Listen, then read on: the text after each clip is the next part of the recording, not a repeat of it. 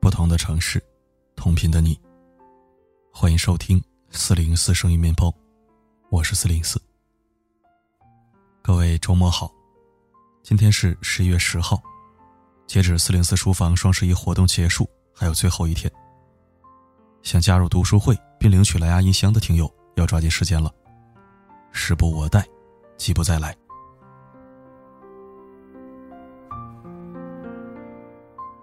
今天为你分享一篇震碎三观的文章，聊聊有关亲子鉴定的那些事儿。戴维，从业十二年的亲子鉴定师，外号“婚姻破坏者”。从二零零七年至今，戴维经手过近两万起亲子鉴定案例，每年排除结果始终保持在百分之二十六至百分之二十九之间。也就是说。每四个人做亲子鉴定，就有一个非亲生。有次有两千到三千个家庭，因为他手中的一纸亲子鉴定书而走向毁灭。这当中有数不清的匪夷所思的狗血故事，有一女共侍七夫，集体去做亲子鉴定的；有怀疑自己老婆和女闺蜜出轨，结果女闺蜜是双性人的。有丈夫发现妻子与自家养的公狗有不寻常关系的；有丈夫怀疑妻子与儿子乱伦，结果儿子根本不是两人亲生的。悲惨、可笑、荒诞、谎言、背叛、仇恨，组合起来，就是一场超大型的人间悲喜剧。只是在笑与泪之外，还透视着对婚姻。对爱情的沉重反思。现在，你准备好面对婚姻的真面目了吗？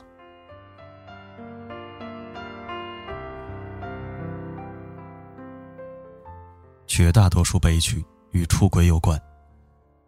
有一个男人常年在外打工，老婆却在家里生了个宝宝。老婆说是早产，八个多月就出来了。男人自然不信，他带着最小的儿子去做鉴定。果然不是亲生。一气之下，又验了另外两个儿子的 DNA，居然发现三个小孩都不是自己的。男人当场崩溃，他哭着说：“自己为家里付出了太多。结婚的时候，他到处借钱买房子；婚后为了家庭，又四处奔波打工。每个月辛辛苦苦赚两万，只给自己留一千。”老婆婚后就不上班了，全靠自己的工资养着。他省吃俭用多年，全为了这个家。没想到养的竟然是别人的孩子，这换谁也受不了。于是男人回到家，和老婆大吵一架后，直接抄起刀把孩子手脚全砍了。孩子才六岁。邻居报了警，男人进了监狱，再往后也就没了音讯。只是偶尔听人说，他在监狱里多次自残，神志依然不清醒。还有一个年近五十的男人，发现自己养育了二十多年的儿子不是亲生的，他几乎当场就疯了，使劲抓自己的头发，几乎拔下了一半，头皮哗哗的流血。男人在外打工多年，省吃俭用，一分钱都不舍得为自己花。穿的鞋是破的，甚至连亲子鉴定的钱还是朋友垫的。就这样，老婆还是出轨了。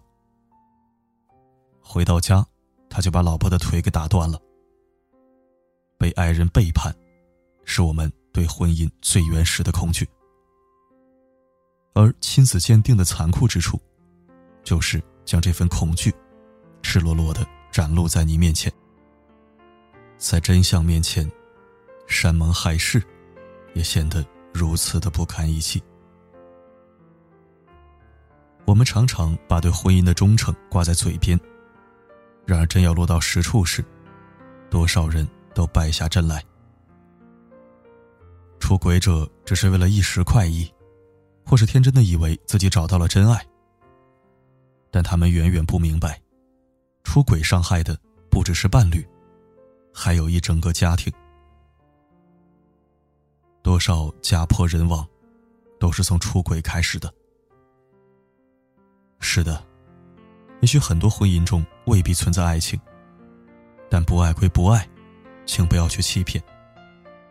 好聚好散，也比偷鸡摸狗好得多。等到一纸亲子鉴定书摆在面前，一切都太晚了。除开出轨，原生家庭也是婚姻中的一大杀手。戴维曾遇到一个耸人听闻的案例。一个女人结婚多年，一直没有孩子，做了三次试管婴儿，最后一次才成功。可孩子生下来，她就怀疑不是老公的，因为她清楚的记得，老公患有无精少精症，要生育很困难。那么孩子是谁的呢？她先后做了三次亲子鉴定，真相令人作呕，孩子竟然是公公的。原来男方的家庭比较迂腐，之前女人多年没怀孕，男方家一直责怪是他的问题。没想到去医院一验，是男人患有无精少精症，这才不得不做了试管。两次试管失败后，男方家失去了耐心，他们决定无论如何也要传宗接代，延续香火。于是便瞒着女人。用了公公的精子。得知真相后，女人崩溃大哭。但这一切，似乎已经无法挽回。生育，是一个婚姻中无法避开的问题。生孩子，本来应当是婚姻中顺其自然的事儿，但一旦与传宗接代捆绑起来，一切也就变了味道。有的人为了传宗接代。拼了命生到四十岁。有的人因为老婆生不出儿子，硬生生把他逼成了抑郁症。他们似乎都忘记了，婚姻的纽带是爱情，而不是下一代。被生育绑架的婚姻，连自由都谈不上，又何来幸福？比起那些狗血的林林总总，信任缺失。才是我们在婚姻中最常遇到的问题。有个男人先后三次去做亲子鉴定，验了是亲生的，他还不信，还怪设备旧，说准确率不足。他一口咬定，孩子就不是他亲生的。戴维反问：“你怎么就能看出来孩子不是你亲生的呢？”男人回答：“我老婆出去买菜，我就在后面跟踪她。”发现他跟卖菜的眉来眼去，平时都没见有什么来往，看见他就笑，肯定有猫腻。这个男人对妻子的控制，已经到了变态的地步。平时他上班，就把妻子锁在家里，也不许妻子与任何男人讲话。为此他很困惑：我都锁上门了，怎么还能出去偷腥呢？难道是窗户有问题吗？最后，他狂暴的对戴维说：“如果是检验结果出了问题，我一定回来找你们算账。”但事实上，有问题的不是窗户，不是妻子，是他自己。男人心里早就认定了妻子是出轨的，一次又一次的亲子鉴定，不过是固执的印证他的心中所想。他从来就没有相信过妻子。这才是这桩婚姻里最大的悲哀。但凡人与人之间的关系，都需要真诚和信任，连世界上最紧密的血缘关系也不例外。夫妻关系更是如此。原本两个素不相识的人走到一起，然后要走完这一生。如果没有信任，怎么可能？能走到亲子鉴定这一步，多数是信任感出了问题。就算真的验出了孩子是自己的，又能如何呢？信任早已破裂，婚姻里的信任感就像大树，砍伐容易，栽种太难。有些东西失去了，就再也找不回来。如今亲子鉴定变得越来越普遍，在美国有一款亲子鉴定节目，叫《Murray Show》，开播二十五年，长盛不衰。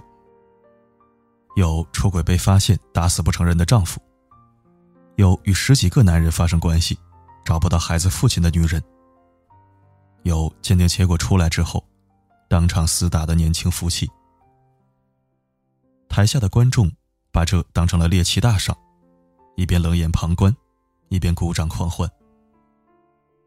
人类的悲欢并不相通，我们大多把亲子鉴定当作狗血剧来观看，但狗血的背后，却承载着无数家庭的悲欢离合。鉴定结果出来之后，寻求鉴定者的家庭大战。才刚刚打响。有人说，是时代变了，婚姻也变了，变得难以捉摸，变得脆弱易碎。但我觉得，其实没有什么在改变，只是因为技术的发达，让婚姻爱情中越来越多的问题，可以通过技术映照出来。就像戴维说的：“亲子鉴定。”就像一面照妖镜，能照出人性的险恶与善良。婚姻中最难捉摸的，终究是人心。毁了家庭的，终究不是那一张亲子鉴定书，而是他们自己。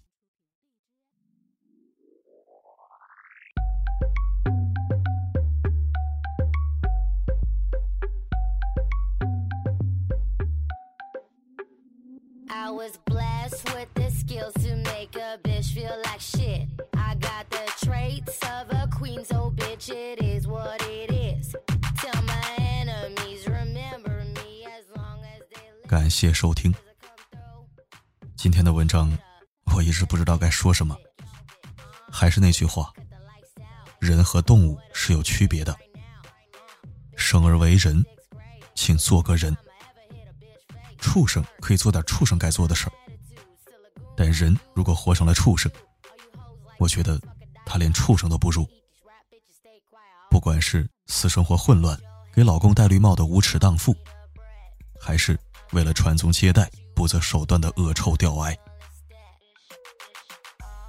好了，今天的故事就讲到这儿。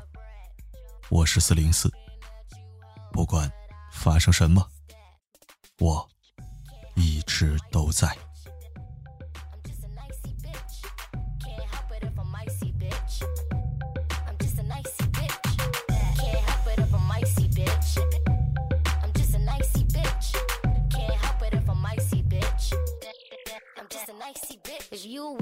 Bitch, don't yell for me. Shout Shouted all my homies from the LBC, yeah. From youngest to OGs, my aura's gold, you can tell it's me, huh? What up with it? Competing with a goon, good luck with it. A shitload of dumb hoes copying me, so I better get a motherfucking cut from it. I'm nice with the flows, I swear that God is some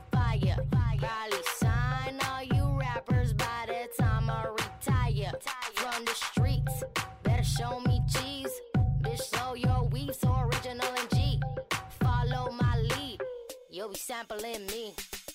Off with your head, bitch, show me the